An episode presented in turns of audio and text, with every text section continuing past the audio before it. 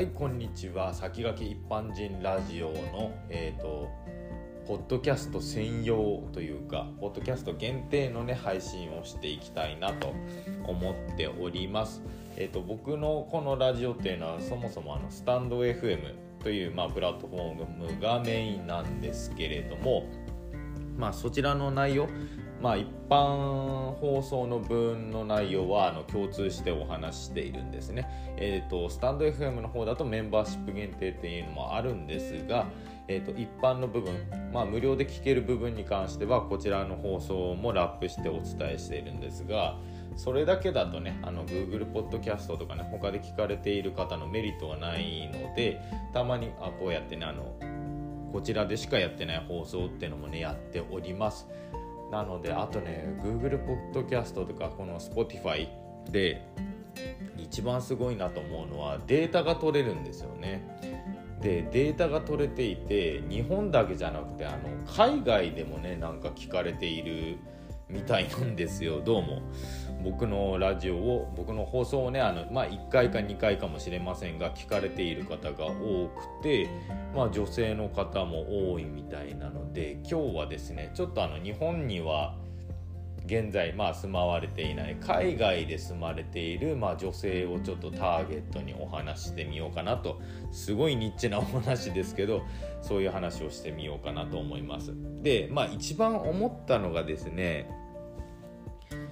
日本と比べて海外に行くとやっぱり海外のもの食べ物ですねそっちの方に慣れていかなくちゃならざるを得ないみたいな環境があると思うんですね。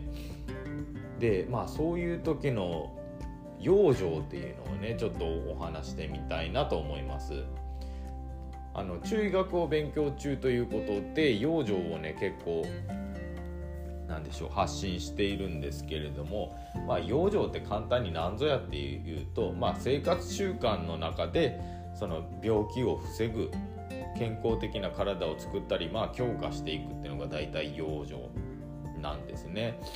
まあ、食事だったり睡眠だったり運動だったりっていうのが、まあ、全般的に生活習慣は養生かなと。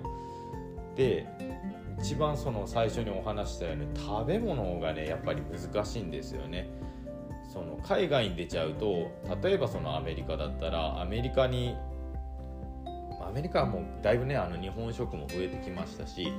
まあ、世界的にも日本食ブームとか言われてますけれどもまだまだ海外では食べ物が手に入りづらいですよね日本食材っていうと。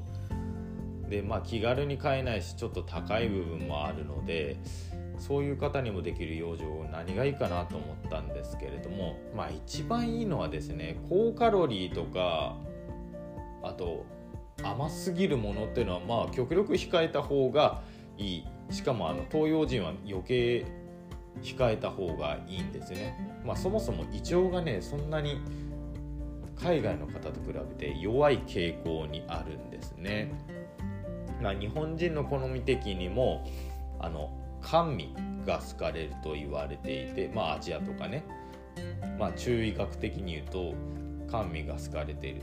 なんですけどもあの甘味って言ってもその人工甘味料を使ったものとかではなくてまあ天然の甘味、まあ、フルーツだったりとかあとはお芋とか米も入りますね。まあそういうものなんですけどもこの作用が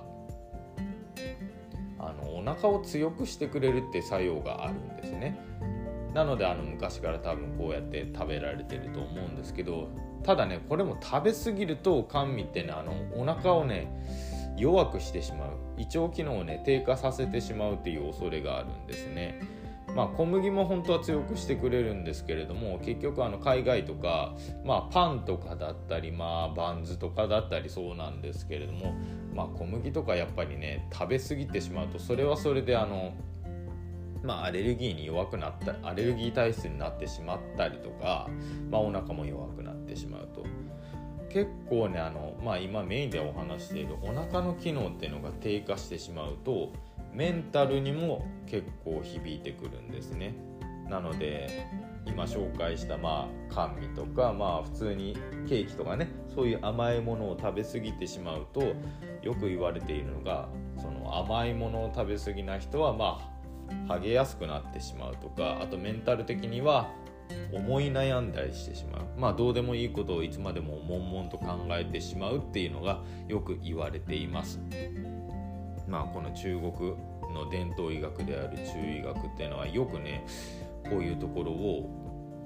なんだろ本当に深掘りしているので西洋医学だとやっぱり対処療法になってしまうんですね。お腹を弱くしてしまったら胃薬なんですけど基本的にこの対症療法なんで強くはしてくれないんですね。なのでまあお腹を強くしてくれるって言ったらやっぱり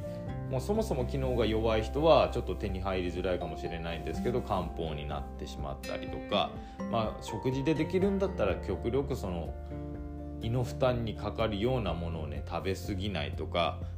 あとは腹八分っていうのが絶対になってきますね。食べ物でねやっぱり食その体を整えることって非常にあの有効なんですね。